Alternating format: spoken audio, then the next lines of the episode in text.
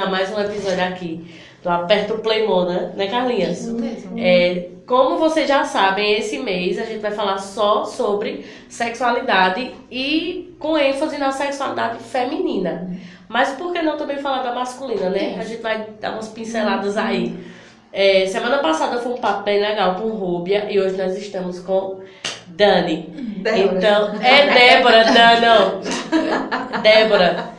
Estamos com Débora e vamos começar aqui um papo bem legal, porque a gente já estava desenrolando aqui, Já né? tava aqui, tá ali transmitindo conhecimento, aprendendo um pouquinho, mas é muito importante esse, esse, esses episódios falando sobre Isso. sexualidade, porque a gente precisa também se conscientizar um pouco. Informação é sempre bem-vinda, e principalmente quando fala da sexualidade. Isso. E quando fala da mulher, que é um tabu tão grande para nós mulheres falar sobre sexualidade, e quando a gente traz um episódios, episódios falando sobre isso, é bom que abre mais um pouco a mente. A mente, com certeza. É demais a mente dessa galera aí que a gente tem muito tabu pra quebrar, né? Muito, é muito difícil abordar a sexualidade. Bom, boa noite. O pessoal que está entrando aí, estamos aí numa live, né? Isso. Podcast de vocês. Parabéns pela iniciativa de vocês falar sobre um Obrigada. assunto desse de sexualidade. Não é fácil, né? É, assisti um pouquinho do de Rúbia, fiquei encantada com, com a forma dinâmica que se traz as coisas com vocês duas, né? Então vamos falar um pouquinho hoje sobre outras coisas, né? De orgasmo, Vamos falar um pouquinho sobre prazer feminino, porque não tem como a gente falar sobre orgasmo sem falar de prazer. Isso. Meu nome é Débora Delicato, sou enfermeira, trabalho muito com a parte de sexualidade, trabalho muito com a parte de infecções sexualmente transmissíveis. A gente tenta trazer uma forma muito, muito preventiva para as infecções, mas o tema de hoje realmente é orgasmo. Então eu trouxe assim até um arsenalzinho aqui de coisas que eu acho que facilita bastante né, a chegada desse ápice do prazer Uhum. né? Mas como eu falei, não tem como a gente falar de orgasmo sem falar de prazer, né? Tanto para o homem como para a mulher. O homem ele é mais fácil, né? É, em termos de tempo e em termos de sentidos dele. O homem ele tem um órgão muito facilitador para que ele chegue a um orgasmo, né? E o orgasmo do homem ele vem acompanhado muitas vezes, quase 100% das vezes, de uma ejaculação, que é o que nós mulheres, é, muitas vezes, a- por muito tempo ficou esperando que isso acontecesse que o nosso orgasmo ele viesse acompanhado também de uma ejaculação, de que saísse alguma coisa. Isso é o que ensina às vezes o filme, os filmes pornô, Boa noite. né? Então assim, a gente tem, a gente- além de todos os tabus de não se falar de sexualidade, a gente tem que quebrar também muita coisa que a pornografia trouxe Uhum. no meio da nossa quebra de sexualidade. Você está querendo assim, é, se o único meio de educação foi a má educação que a pornografia trouxe, imagina o que é hoje falar de sexualidade, quebrando tudo que, que as pessoas conseguem enxergar como sexo através da pornografia. É muito difícil.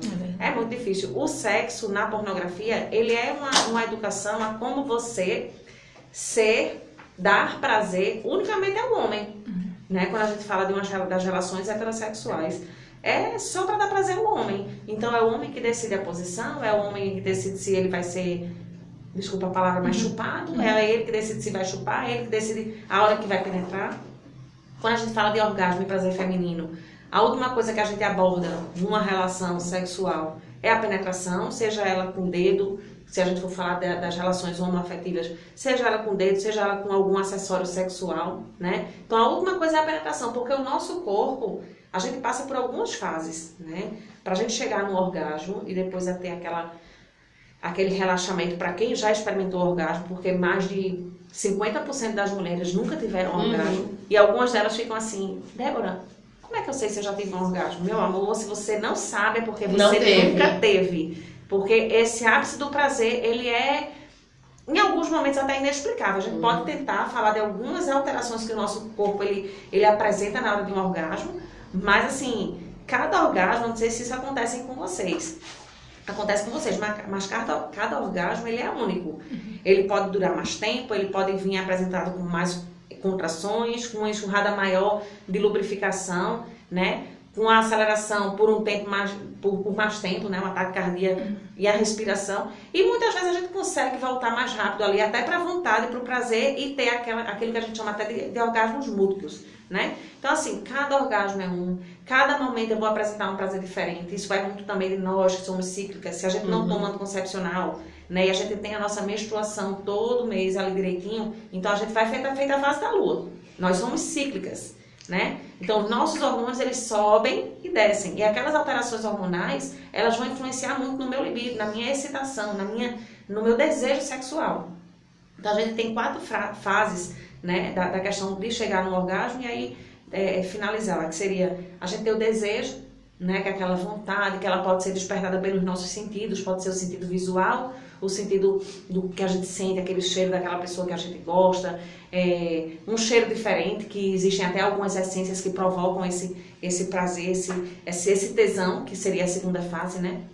Da, que seria do desejo, o é excitação, né? E a excitação ela vem justo desse desejo, uhum. que vai despertando pelo nosso tato, pelo tato também. Então a forma que a pessoa pega na gente pode despertar esse prazer, ou se não for pelos nossos sentidos, né, do olfato, do tato, do paladar, seria realmente através do que a gente pensa, né? Então a gente lembrou de alguma coisa, lembrou, nossa, trouxe na lembrança um, alguma coisa que a gente fez, um filme, né? Às vezes, quando a gente fala de, do que a gente vê, do que a gente escuta também, existem contos, existem pessoas que se excitam através da, da, da pornografia também ainda, né? Ou que utilizam daquilo ali para o primeiro conhecimento, as pessoas que desejam chegar, né? Então tem o visual, tem pessoas que o visual ele traz uma, uma excitação, o desejo pula mais rápido para a excitação, né? Mas enfim, existem esses vários caminhos do desejo, né? E aí a pessoa chega no período de excitação, na fase de excitação. E essa fase de excitação, para o homem, da excitação para o orgasmo, que é o que a gente está fazendo pra, aqui, dura 4 ou 5 minutos. Então o homem ele é muito sensitivo, né? Vou pegar aqui o, uhum. o Bilal, e aí a gente vê que o homem ele tem uma, uma, uma área de excitação, mesmo que você não esteja fazendo nada além da vontade de excitar uhum. ele, basta você realmente fazer uma masturbação, ou ele mesmo fazer sozinho, e aí por isso que ele sente muito prazer na penetração, o homem ele é muito penetrável, né? Ele gosta muito de penetrar e ele se excita muito na penetração, porque o prazer dele ele está da glande para a base do pênis. E nós mulheres não. Quando a gente fala de orgasmos numa relação heterossexual ou de homossexual, onde a gente utiliza, por exemplo, um vibradorzinho que se encaixe na, na, na, uhum. vagina, então é a última coisa que deve acontecer. Por quê? Porque isso fica longe da parte de excitação. A gente tem dentro da nossa vagina uma áreazinha de prazer que ela só aparece quando a gente já está na fase de excitação. A gente passou do desejo, a gente começa a chegar ali uma enxurrada de é, lubrificação, pela questão realmente da, do fluxo sanguíneo que vai chegando ali. A gente vai ficando, feito eu falo assim, o pipi da gente vai começando a virar um inchando. E aí o clitóris, ele fica, né, que é o canhãozinho da gente, que ele é muito parecido, ele é, ele é a glande do, do nosso... Uhum. Ele é como se ele tivesse um pênisinho aqui dentro da gente. E que é ele que precisa ser estimulado.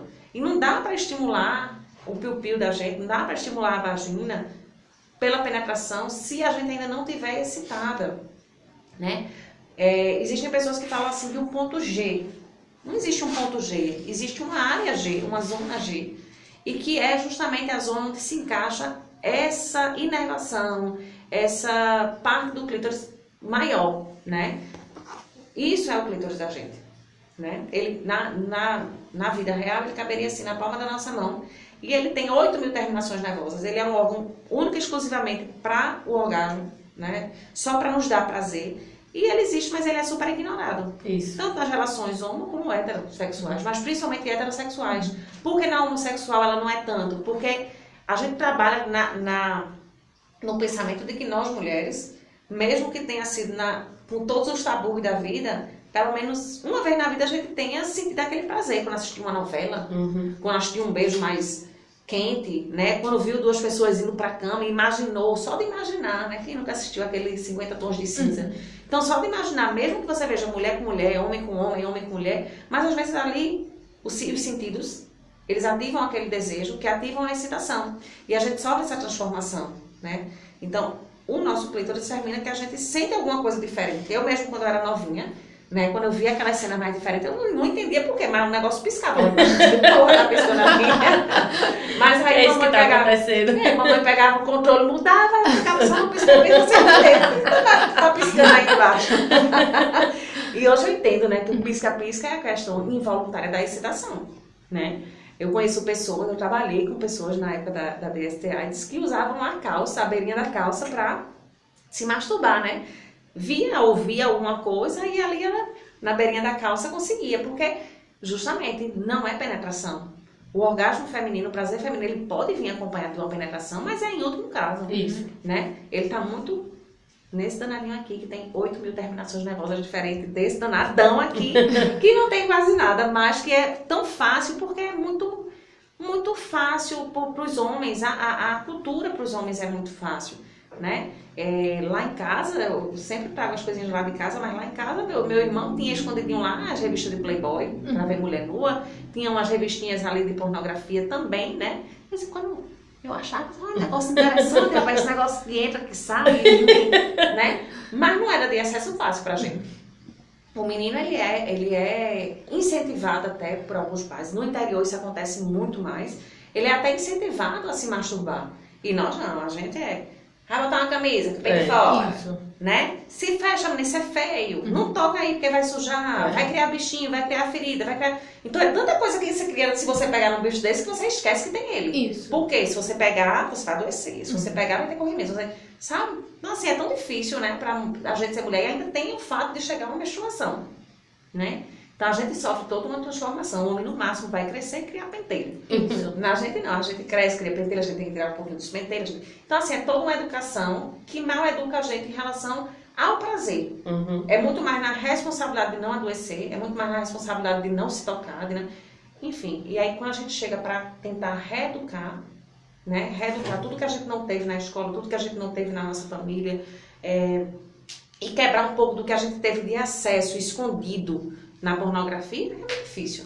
Para nós mulheres fica muito mais difícil. E para os homens também. Porque você, vamos pensar, vamos pensar nas relações de, homem, de, de heterossexuais, o homem aprendeu a penetrar.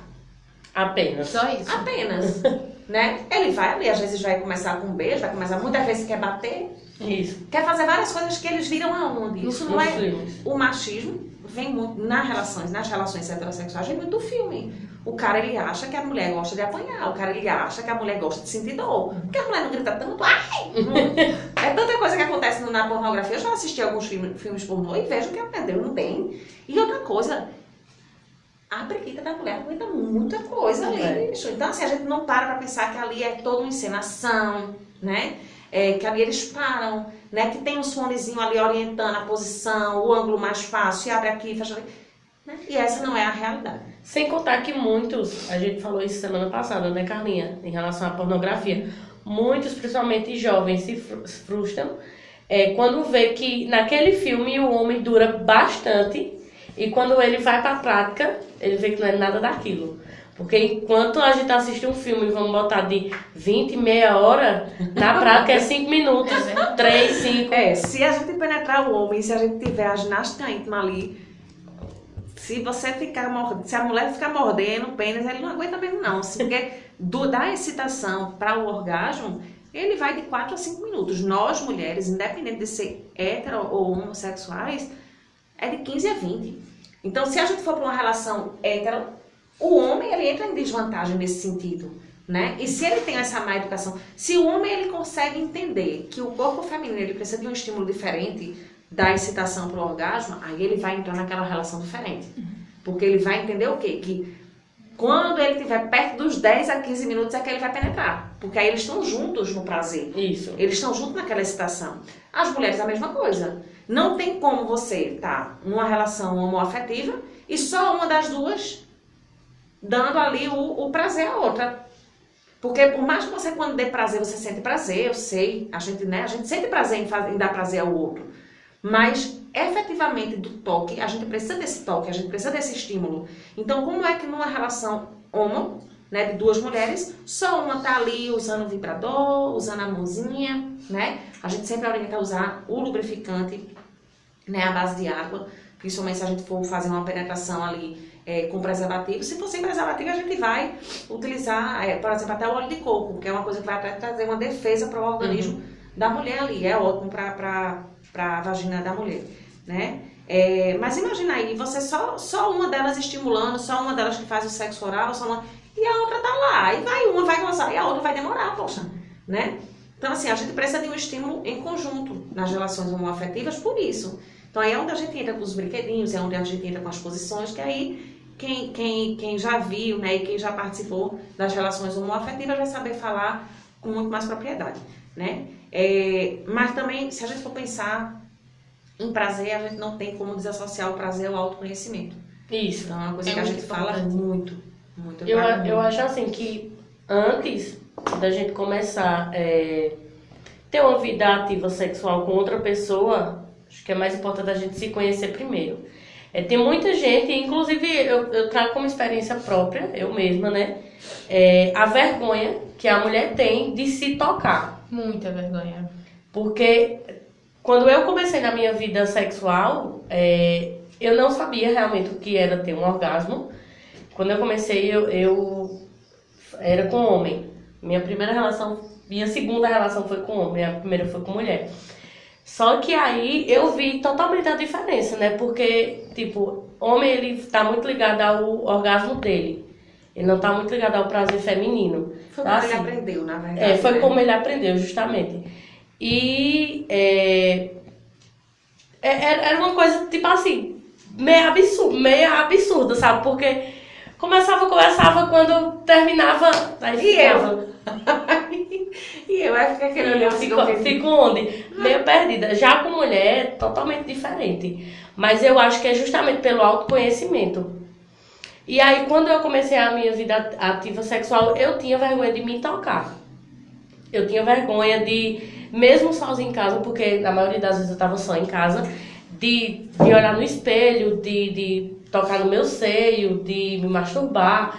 Até o dia que eu tava é, comigo mesma, bastante excitada, e fui. E agora isso, por quê? Eu não entendi assistindo o filme, o filme pornográfico, porque na época eu amava, hoje eu odeio. Assistindo filme pornográfico, eu não entendi o motivo de quando o homem penetrava, a mulher se tocava naquele ponto, que no caso é o clítoris. E aí, na minha curiosidade, eu fui ver o porquê. Foi quando eu tive o meu primeiro orgasmo. Foi Incrível, comigo né? mesma. Importante. O autoconhecimento. O autoconhecimento Então, é impo- muito importante a galera aí se autoconhecer. Sim, sim, conhecer não tem como a gente não tem como falar de prazer sexual sem autoconhecimento. Eu também não iniciei minha vida sexual sem saber, né? Eu tive as penetrações, eu, eu, eu sou hétero, né? E as minhas minha primeira relação sexual e eu ficava perguntando, meu Deus, é isso? Porque assim, a gente vai, não é eu sempre falo para as pessoas o seguinte, ó, desencana, desencana, porque se você estiver tentando ter só relações para você ter orgasmo, não vai É. ser sempre assim. Pra nós mulheres, principalmente, não dá, não é sempre assim. A gente tem que ir atrás do prazer. Nem sempre a gente vai conseguir o ápice do prazer. Agora, se a gente conseguir em todas as relações, massa. Se a gente conseguir em todas as relações ir pro ápice do prazer, seja nas relações é, com penetração ou sem penetração, com penetração com pente, com penetra- penetração com objeto, se a gente conseguir chegar no ápice do prazer, que seria esse orgasmo, massa. Mas se não chegar também, curte o prazer. E essa questão assim de curtir o prazer, tem muita gente assim, Débora, eu tentei, bo- botei negócio dentro, botei... Desencana. Se você estiver pensando, eu preciso chegar no orgasmo, muito possivelmente você não vai conseguir. Né? Então, assim, a gente tem que estar no pensamento de o que é que a gente quer. O que é o que eu quero, o que é que eu quero sentir? Prazer. Porque é o prazer que vai ativar a minha vontade, os meus desejos. Né? Que, quando eu tenho uma frustração, aquilo ali vai me inibir, vai me afastar. Se eu quero ter uma relação, aí eu quero ir para o orgasmo. Né? A nossa cabeça ela não se desliga facilmente do mundo externo, dos nossos trabalhos, do nosso compromisso e tudo. Então, se eu vou para uma relação sexual, pensando em ter orgasmo, de repente, na, na, na minha excitação, no auge da excitação, aí eu lembro de alguma coisa, né? Quem, não, quem tem algumas vergonhas com o corpo, uma celulite, uma cicatriz, tá nascendo os pentelinhos ali, aí você diz, eita, pô, será que ele tá olhando tá os pentelhos? Será que ela, que ela tá reparando isso? Será... Se a gente ficar isso, a excitação ela baixa muito rápido. E para você chegar de novo no ritmo, demora. O homem, se quem tem, quem já teve relações, né, com homens, vai saber que isso também acontece. O homem às vezes, quando ele- o homem ele é super visual, né? Mas às vezes algumas palavras, existem pessoas que relatam muito isso. Quando a mulher tá, essa posição não, assim dói, assim não. A bimba murcha na hora e também para levantar é difícil, pô. Porque você quebrou o prazer dele, você quebrou a excitação. Então, assim, é muito mais vantagem a gente ir para uma relação sexual na vontade de sentir prazer do que a gente ir para uma relação sexual esperando sentir um orgasmo. Agora, uma coisa massa para a gente chegar no orgasmo, a gente se descobrir e a gente, quando ir para uma relação, passar pela fase de excitação e chegar nesse orgasmo, são os brinquedinhos. Não tem nada melhor do que leve pra gente, que leve a gente para esse ápice do prazer de uma forma mais rápida. A gente não passa 15 minutos se masturbando com brinquedo. Com brinquedo. A gente consegue passar de 15 minutos se masturbando com a nossa mão, né? Porque ela é maravilhosa. Uhum. Ela é maravilhosa. A nossa mãozinha, se a gente souber tocar, com a ajuda de um travesseirinho, tem muita gente que já usou um objetozinho em casa, que tem um cuidado com esses objetos. Muito cuidado, né? É, é melhor você investir em alguns acessórios do que você estar usando ali uma cenoura, um Isso. desodorante, né? Isso é uma coisa que é muito importante a gente trazer, por quê? Porque são coisas que às vezes entra, às vezes explode, alguma coisa pode acontecer, quebra lá pra dentro e você vai ter dificuldade de tirar, né? Então a gente precisa ter essa, essa educação também. De que é melhor você fazer só com a sua mãozinha e, e usar coisas que possam estar na área externa da sua vagina, para esse conhecimento da vulva, na verdade. Vamos apresentar um pouquinho, né? Vamos lá. Do que, do que a gente tá utilizando artigos que não possam estar realmente Quer vir aqui mais pra perto, Nossa. pra mostrar. Eu vou usar essa aqui, a minha pretinha, que ela é mais realista, tá? Eu amo ela. Ela tá toda, toda encebada porque eu amo Essa aqui é linda, eu também acho É, linda. eu gosto dela também. mas- A- a- geralmente a maioria dos sexólogos que eu sigo usam ela Usam também. essa, né? Mas essa aqui é bem realista pra quem não conhece. E aí eu sempre indico usar o espelhinho.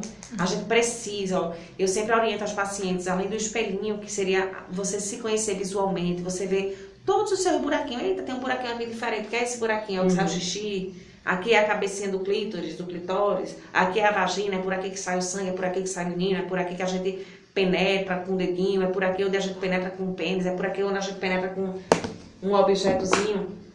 Tá? Então, assim, é bem importante a gente ter esse conhecimento da nossa parte externa, que seria tudo que é externo. Então, aqui, ó, vou usar as duas. Né? Tudo que é externo é a nossa vulva, tá? Então, isso não é a nossa vagina, isso não é a nossa periquita. Aqui é a vulva. Tudo que é externo é a vulva. Aqui as partes dos grandes lábios, ou lábios externos, é como eu gosto mais de falar, porque a gente tem muito trauma de mulheres que tem, tem um se acham feias Uhum. na região íntima porque os pequenos lábios ou os lábios internos eles são às vezes mais beiçudozinho, tem uma orelhazinha diferente, é mais escurecido, é mais arroxeado, né? Então a gente, eu tenho muitas meninas que fazem citologia comigo, que fazem exame comigo, que fazem qualquer procedimento comigo na região da, da, da vulva e que reclamam muito com isso. Eu tenho os lábios um pouquinho maiores. Né? E antes de eu ter vida sexual, quando eu já comecei a pensar nisso aí, eu tinha vergonha de mim. Hoje eu vejo que isso é uma vantagem. Né? Acho que toda mulher que já se olhou ali no espelho tem alguma coisa que sente vergonha. É, que incomoda. Que incomoda, mas não sabe que é um órgão da pessoa ali, que é normal, né? Que é como uma identidade, cada um tem a sua, isso. viu? Aí tem umas que vão ter um pouquinho maior, tem outras que vão ter um pouquinho. Quando é que isso aí realmente é indicado para uma cirurgia? Porque existem procedimentos para a gente tirar, né? Quando ela tá machucando. Porque tem gente que realmente tem um lábio bem grandezinho. E quem na hora da penetração, seja de, de, de- do pênis ou seja da, de algum brinquedinho, machuca, porque fica entrando, fica um labinho entrando. Então é indicativo realmente de tirar. Ou por questão estética. Hoje as pessoas estão investindo muito em estética, e a gente, quem, é- quem somos nós para dizer que não faça. Se vai se sentir melhor, porque imagina, você tá no ápice, assim, no ápice não, tá na excitação, mas você tá preocupado, o cara lá tá ali fazendo um sexo oral, será que ele tá achando feio? Será que tá muito beiçudo? Então, se isso tá te inibindo, então, e tem condições de fazer, faça. Mas é linda. De todo jeito, elas são lindas. Tá? Então, assim, lábios externos, lábios internos. E aí, quando a gente abre aqui um pouquinho, né? A gente tem esse buraco maior, que seria a nossa vagina, Uhum. Tá? Uhum. E a gente tem esse buraquinho menor aqui, que a gente vê um buraquinho bem pequenininho, que aqui é a nossa uretra, é por onde sai o xixi. E aqui em cima, coberto por esse capuzinho, né? Se a gente for mostrar por aqui, ó, é coberto por esse capuzinho aqui, ó, é a glande do nosso clitóris, do clitóris, tá? É como se fosse a glande do pênis, mas ela é cobertinha por outra coisa. E aí é a surpresa da gente. A gente toda a vida foi acostumada a ver o nosso piu desse jeito, é a parte externa só. Isso aqui é um pequeno, é, é é a ponta do canhão, é, o- é a ponta do iceberg. Do iceberg. Né? Porque ele é todo isso aqui. Né? Então, esse é o nosso órgão do prazer, esse é o clítoris, ou clitóris, né? Então, ele mora aqui e ele, normalmente, ele precisa ser estimulado externamente, através da vulva. E aí, como é que vai ser na penetração? Uhum. Aí existe um ponto G, eu falei agora há pouco, né? Existe uma área G, existe uma zona G, que quando a gente começa a ter excitação, que começa a ficar o baiacuzinho inchado, né? o periquito da gente começa a ficar inchadinho, então a gente tem uma circulação aumentada nessa região do clítoris e que quando a gente tem a penetração com o dedo, com pênis, com artigos sexuais ou acessórios, né? A gente consegue justamente manipular essa área mais prazerosa, de uma forma mais prazerosa. É onde a gente consegue ter um orgasmo através de penetração. Alguns brinquedinhos sexuais, eles já são anatomicamente feitos para abordar mesmo essa áreazinha de uma forma melhor. Por exemplo, quando a gente vê esses brinquedinhos nesse formato de curva, né? Agora, normalmente vai estar ali no máximo 2 a 3 centímetros, Uhum. depende da nossa entrada vaginal. Entrou por aqui, ó. É isso aqui, ó. A vulva tá aqui fora, certo? Quando eu penetro aqui, clítoris vai estar por aqui. Assim, então a gente faz um, um, um ângulozinho, entrei aqui, ó, um ângulozinho de anzol. É como se a gente estivesse chamando Uhum. né? Ou com um ou com duas. Existem pessoas que vão ter mais excitação se a gente fizer no vem cá, né? Então, assim. Existem outros que vão sentir mais excitação se a gente tiver rodando. Rodando. Agora, isso sempre, sempre, sempre com uma boa lubrificação. E a lubrificação que nós mulheres sentimos na excitação da gente, eu nunca digo que ela é suficiente. Quando a gente tem um orgasmo, a gente realmente lubrifica bastante. Mas ali a gente já está Relaxada. relaxada, É. tá no ponto de relaxamento. Que nós mulheres somos contempladas com aquela questão do orgasmo múltiplo. Uhum. Que por muito tempo eu pensei que orgasmo múltiplo era gozar, gozar, gozar, gozar, gozar, tudo na mesma hora. Não é. A partir do momento que eu gozei e relaxei, a, a nossa área, né, ficou toda ali enervada, a gente tem uma certa sensibilidade.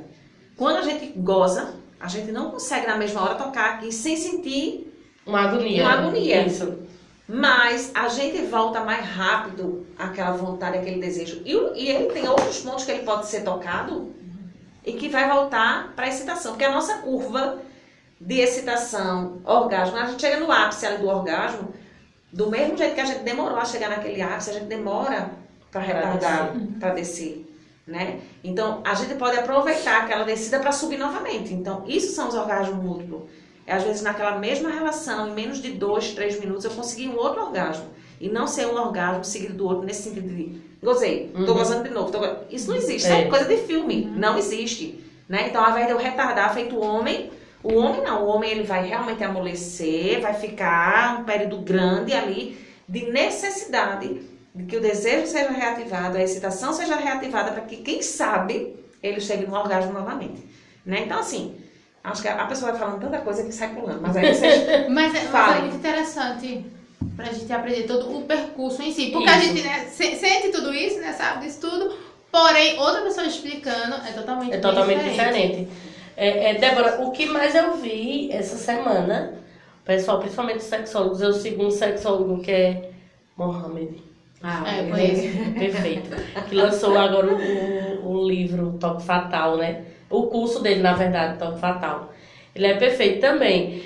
Ele indicou muito, e eu também já, já vi outras indicações do sugador de clítoris. É, tem, tem, tem alguns, alguns vibradores, né? Algumas coisinhas que elas realmente eles, eles fazem essa sucção, né? Aí é onde entra. Como eu tenho várias coisinhas.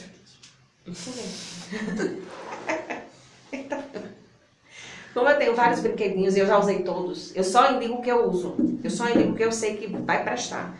Então, como eu, como eu já usei vários, então eu, eu, por exemplo, não consegui sentir a mesma excitação que as pessoas falam por aí desse sugador de vagina. Tem um sugador de pênis também, não sei se tu já viu. Não, nunca vi. Tem, tem um masturbador de pênis que o bicho entra e suga e suga, eu não sei como é que Eu já ouvi falar das bombas penianas, que É, dizem que é pra crescer, né?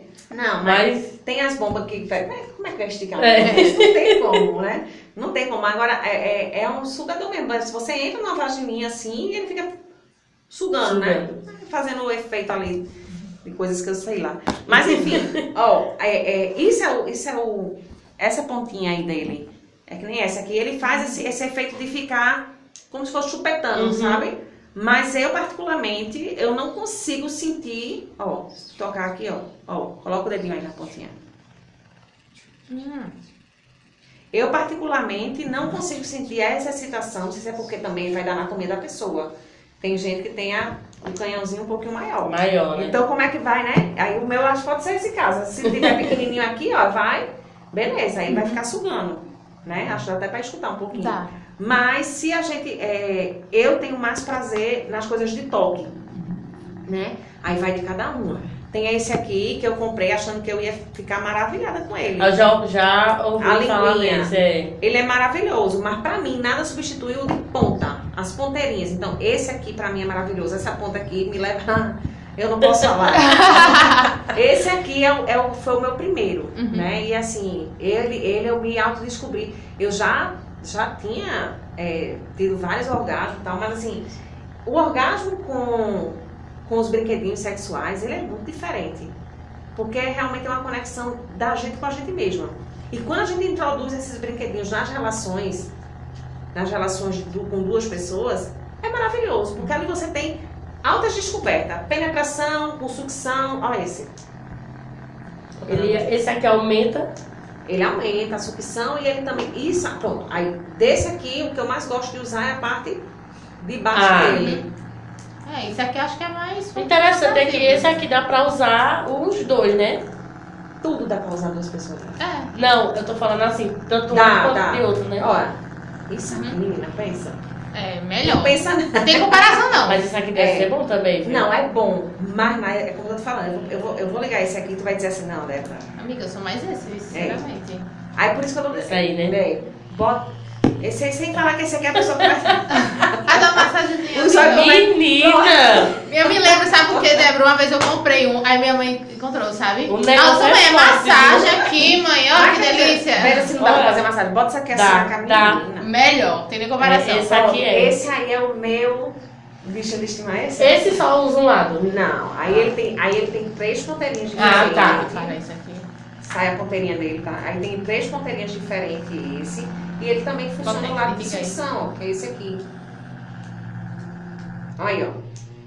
Bota aí. Se as pessoas. E tem mal- esse, né? Esse aqui eu também gosto bastante, mas Débora, como é que desliga? o negócio tá vibrando aqui cada vez mais forte. Vem, vem aí. Pronto, aí esse aí é pra penetração. Uhum. Esse aqui penetra e estimula o clítoris É. ao mesmo tempo. Se a gente mal soubesse, assim, quem, quem nunca comprou, que também tem muitas pessoas que não, utam, não utilizam Isso. brinquedinhos.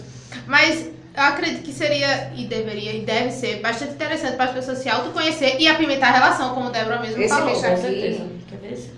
Esse bicho aqui já foi na mão de tanta gente que eu acho que ele já tá mais. Eita, acho que eu apertei tanto aí. Será que eu. Não. Não? Menina, esse aqui aparenta ser perfeito. Não, esse- de todas, você- acho que esse é o melhor mesmo. Se viu? você fosse me perguntar por onde eu começo, com o dedo. Com o dedo, é. Com o dedo. Não tem como assim, não tem como. Não existe você pegar e tu viu que esse vibra em cima e cai dentro, né? Aí vai, vai na zona Uhum. G e esse também é maravilhoso. É, é E Débora- esse, pra quem é hétero, dá pra fazer a dupla penetração. né? Isso. É, me tira uma dúvida. A alimentação, ela conta muito na, na relação sexual? Em que sentido, assim?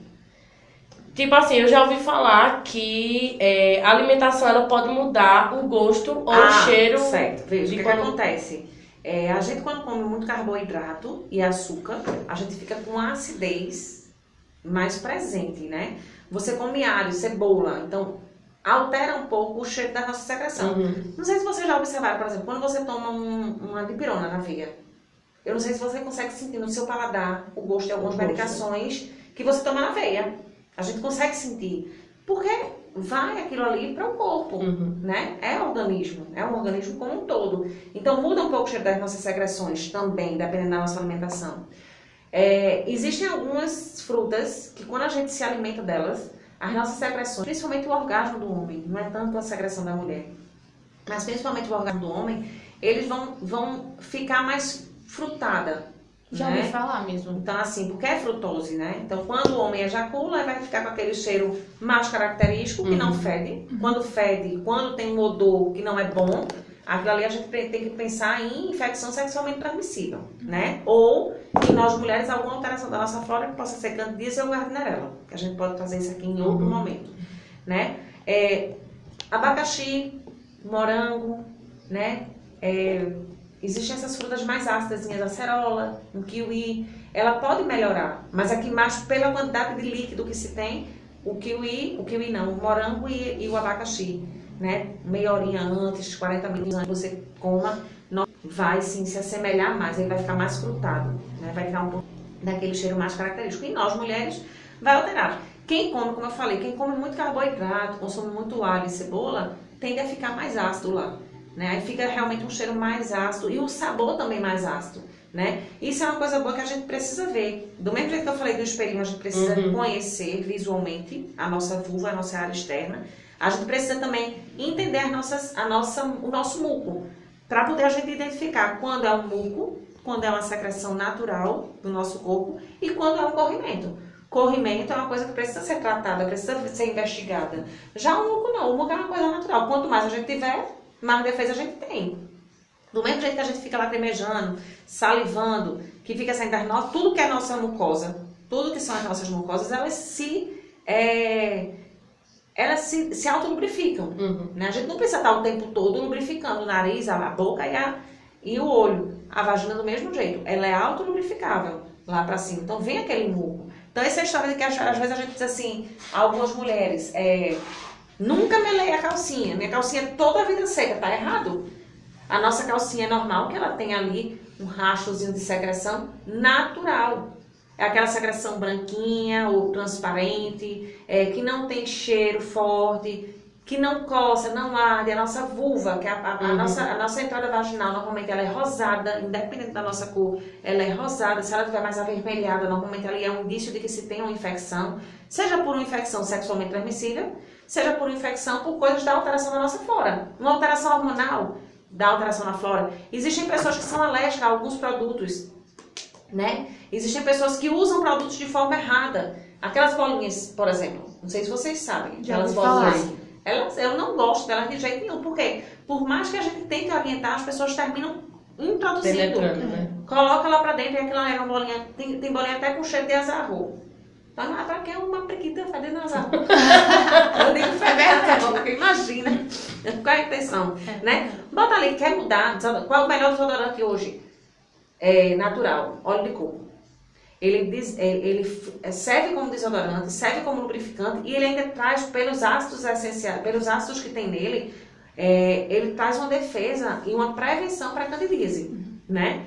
Tanto que quando também a gente vai manipular alguns produtos para tratamento, a gente coloca inclusive o óleo de coco junto daquilo ali, né? Nas relações sexuais ele serve como um lubrificante maravilhoso, porém não posso usar nenhum lubrificante que não seja à base de água. Não posso usar nenhum tipo de óleo que não seja.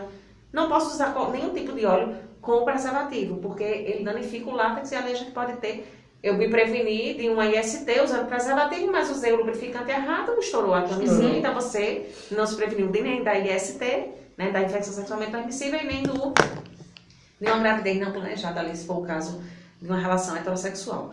Homossexuais de sexo feminino, tem risco de, de, de infecções? Tem também, né? É, foi uma coisa que a gente estava conversando lá fora, né? Existem um risco. Tudo que a gente pensar que for mais vermelhinho do nosso corpo, nossas mucosas, são as nossas portas, portas de entrada uhum. para as infecções. Sejam as infecções que a gente consegue detectar através dos exames de sangue, seria o que? HIV, sífilis, as hepatites, como as infecções que a gente não, não vê através dos exames de sangue, que seria o que? A gonorreia, a gonorreia, é, ureaplasma, micoplasma, tricomonas. E também existem outras coisas que vão dar pela questão mesmo de uma alergia que a gente tenha ou uma fissura que possa ter aberto, um, uma calcinha que a gente passou muito tempo usando, uma alteração da alimentação da gente, né? Outras coisinhas que podem alterar a nossa flora e causar ali uma candidíase ou uma gardnerella, que não é uma infecção sexualmente transmissível e que acomete muitas mulheres, né? Então, assim, é, a gente precisa dessa, dessa forma de autoconhecimento olhar, sentir, ver, ver o tipo de, dessa secreção que a gente está apresentando, para ver se é normal. E eu vou mais além. Quando eu estou com uma quantidade maior, porque tem uma fase do nosso ciclo que a gente está com uma quantidade de lubrificação um pouco maior, eu gosto de experimentar. Não é todo dia que eu coloco o dedo na preguiça e não é isso. Mas eu gosto de experimentar. Porque através daquilo ali eu vou entender. Peraí, quando a gente come muita carne, tende a ficar com um sabor mais, é, mais ácido. A nossa vagina, pela defesa dela, a gente secreta de forma ácida. Essa acidez é para matar mesmo germes, matar micro-organismos que queiram ali proliferar para uma doença. Então, essa acidez é para a gente uma forma de defesa. Mas eu não preciso que seja tanto. Até porque quando é tanto, eu termino ficando com candidíase. Mas eu também não posso alcalinizar demais, senão eu termino tendo uma, uma. Eu vou, mano, equilibrar a flora e vou tentar deixar ela um, com um saborzinho melhor, menos com acidez, com menos salgadozinho. E isso vem muito através da nossa alimentação. Ô, ô Débora, explica aí pra galera que tá assistindo, porque possa ser a dúvida de alguém.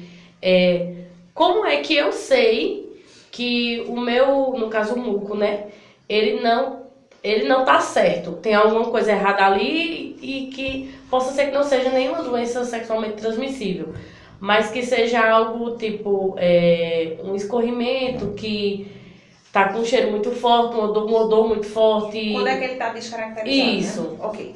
É o seguinte, nós, como eu falei, né, a gente já tem um muco normal.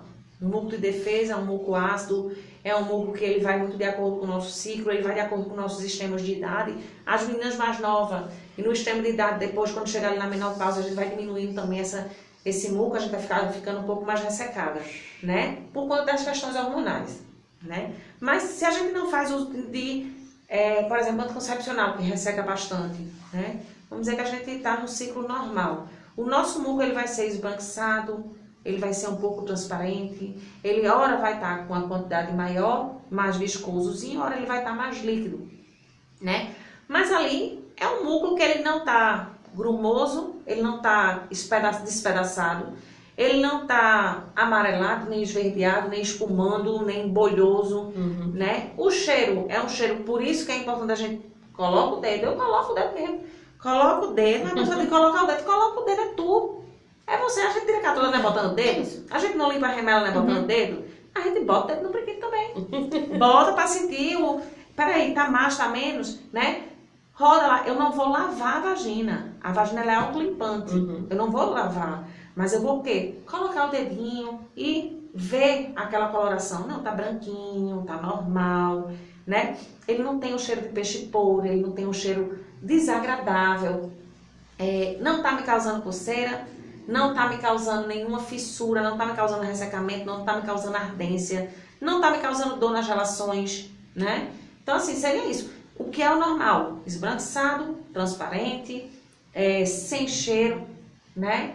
Uma quantidade normalmente que ela vai variar de acordo com o nosso ciclo, mas nunca em grande quantidade, não vai ficar melando e aperreando.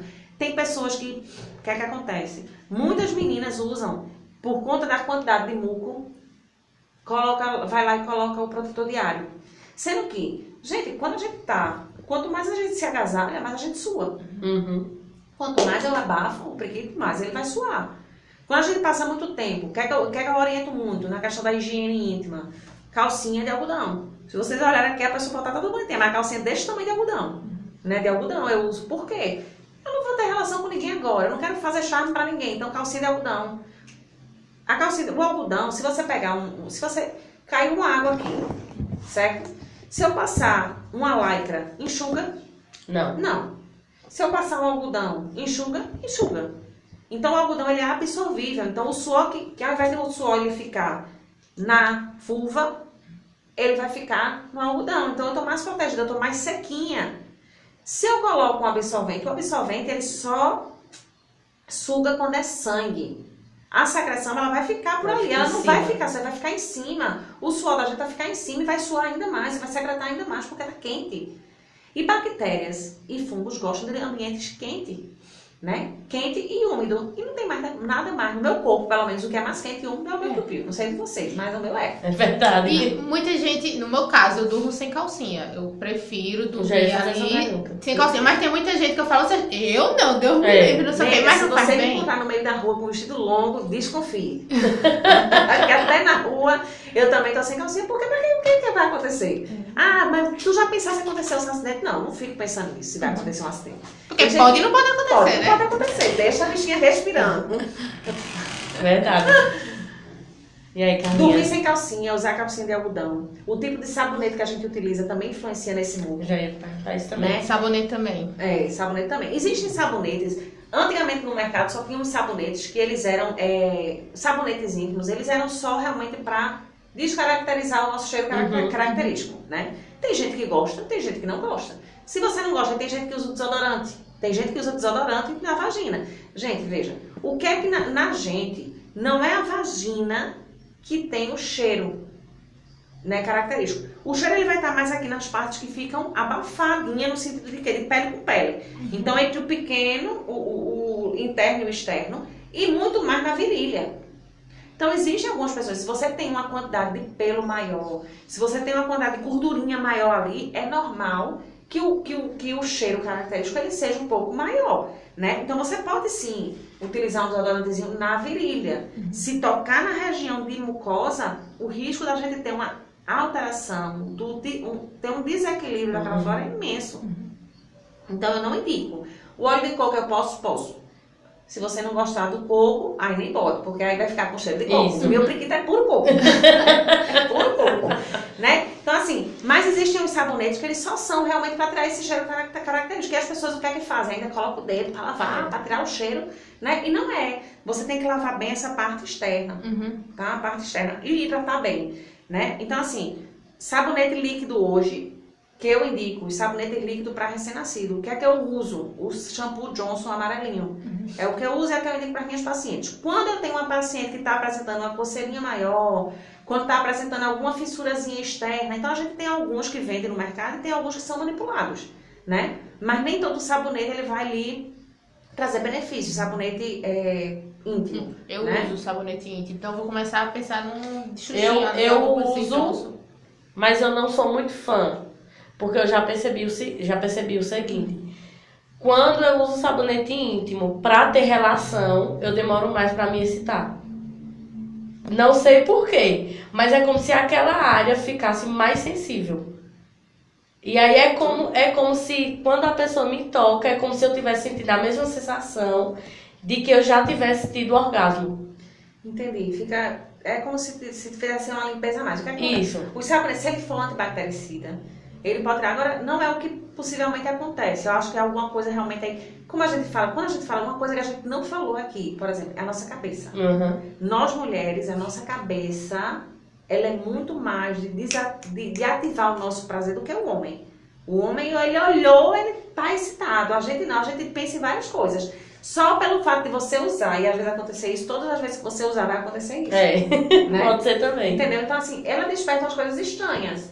A nossa cabeça, a Uhum. nossa mente, né? Então, assim, alguma frustração que você teve no primeiro, naquele primeiro momento que lhe causou, podia ser até uma candidíasezinha que tinha num dia e você não sabia. Pode ser que você tinha uma fissurazinha causada pela calça que você usou antes e, e ali você associou o uso. Porque realmente tem muita gente que usa o sabonete íntimo para uma intimidade Uhum. para uma relação íntima.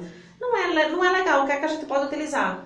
Coisas que vão lubrificar mais. Né? Sempre. A gente faz uma higienização normal. Existem pessoas em alguns estados que não são. Pronto, Belo Jardim há pouco tempo estava bem frio. Agora já está ficando mais quentinho. Né? Então, o piu-piu da gente fica secretando, ele fica suando durante o dia.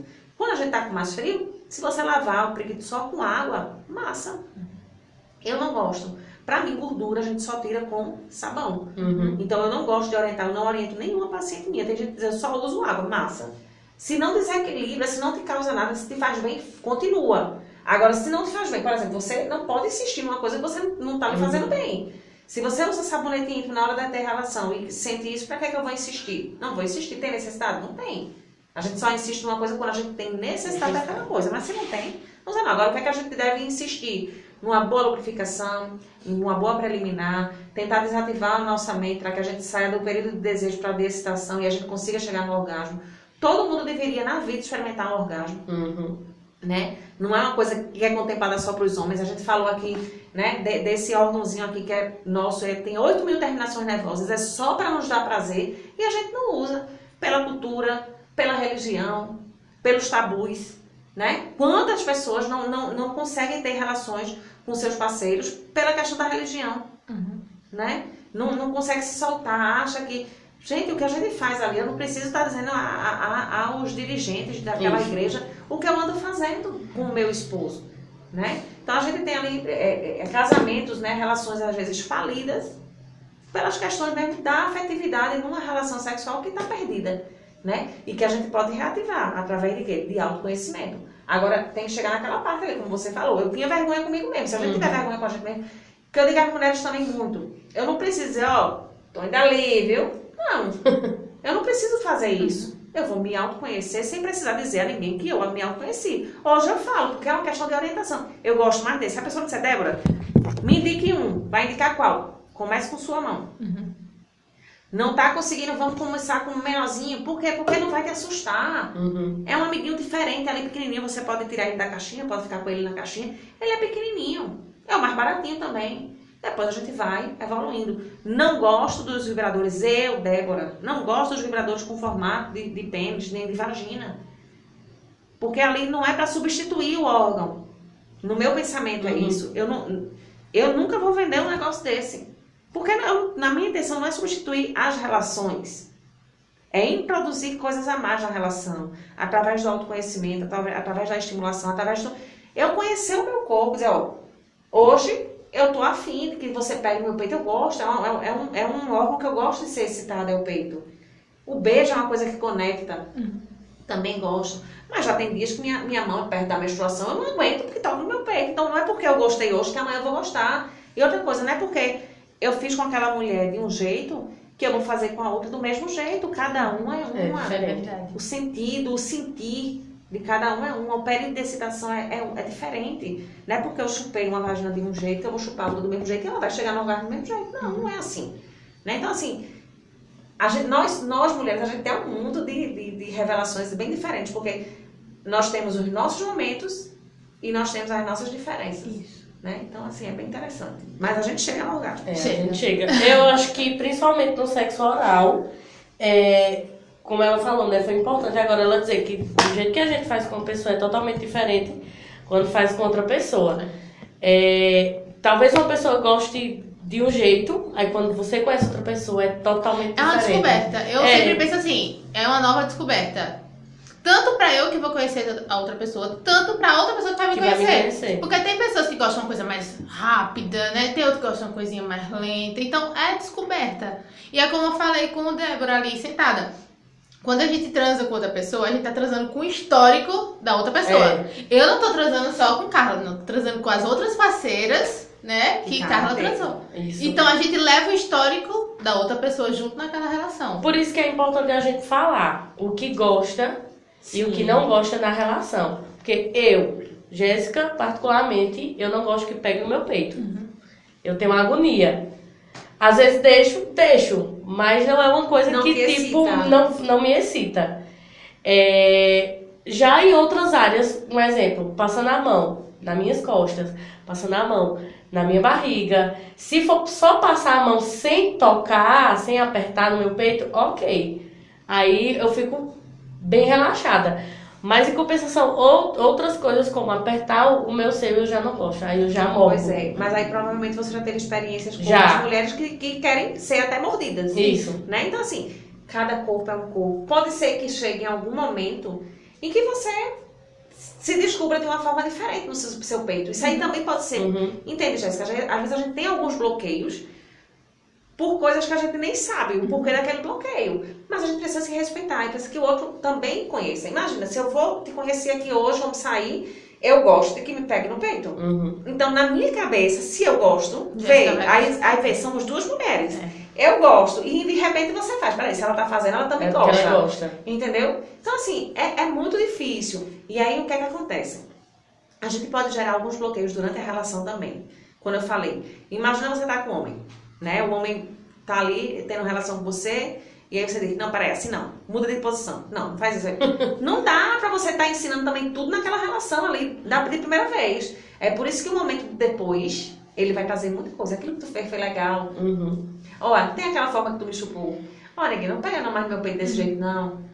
Né? O que, agora sim, existem algumas, algumas pessoas e alguma, em alguns momentos em que as pessoas passam do nosso limite, né? É quando a gente fala assim, por exemplo, tem gente que bate e você, não, não, não, peraí. Aí também... Tá me boxe Mas- não, hein, bebê? Tá me tocando. Tem um cabelo dando, peraí que eu vou É. fazer uma, uma reviravolta aqui. Pronto. Tome. Né? Então, assim, Então tem os nossos limites, né? E tem aquelas brincadeiras que quando você vai, de repente apareceu um negócio diferente, você, você isso vai estimulando, vai excitando. Apareceu um negocinho que vibra. Isso aqui, minha gente, isso aqui vibra na boca, você só de colocar e instalando, você tem vontade automaticamente de botar a boca em algum canto. É. Esses vibradores é, é, líquido, eles, eu, o que é que eu consegui entender deles, né? Quando eu coloco na boca assim, eu entendo que ele traz uma salivação muito maior. maior. Então, uma coisa é você chegar ali, imagina, eu vou chupar uma vagina, vou chupar um pênis sem precisar colocar lubrificante, porque a, a lubrificação da boca ficou tanta que não precisa, né? E existem várias outras coisas que a gente pode estar usando, apimentando ali as relações, mas sempre a gente pensar no autoconhecimento. E na prevenção, né? Quando a gente vai para uma relação, seja homossexual ou heterossexual, pensar em prevenção, pensar em a gente pensar nas infecções sexualmente transmissíveis.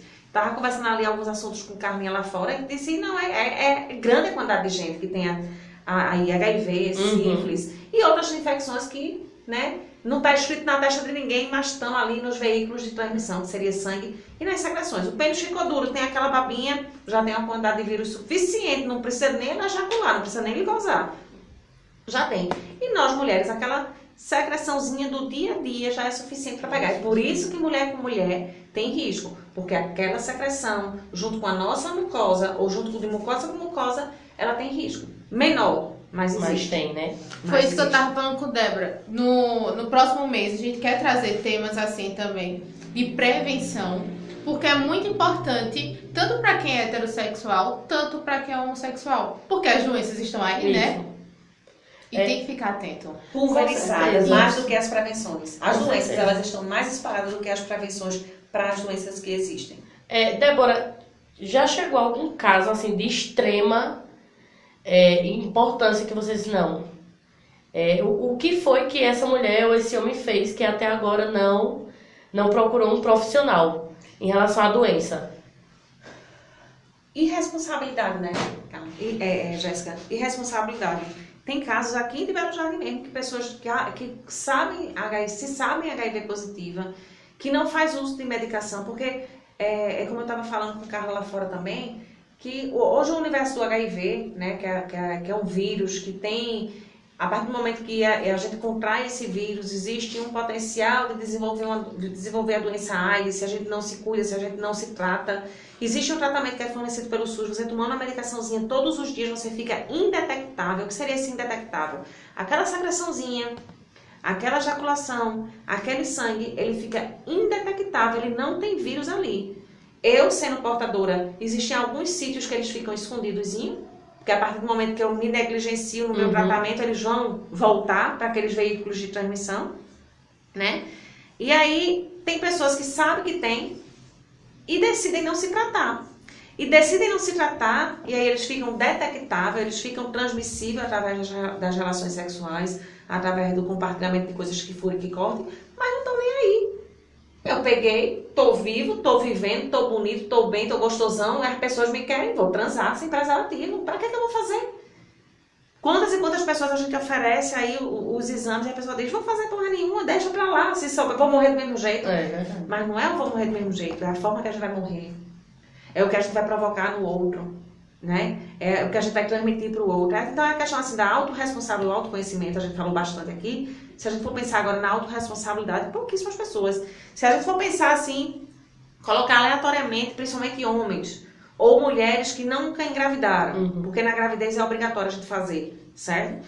Se a gente for colocar aleatoriamente assim essas pessoas, independente de religião, de raça, de sexo, de, de classe social, de cor, né? Se a gente colocar aleatoriamente assim umas 100 pessoas, nem 20, nem, nem 20 não fizeram os exames por prevenção.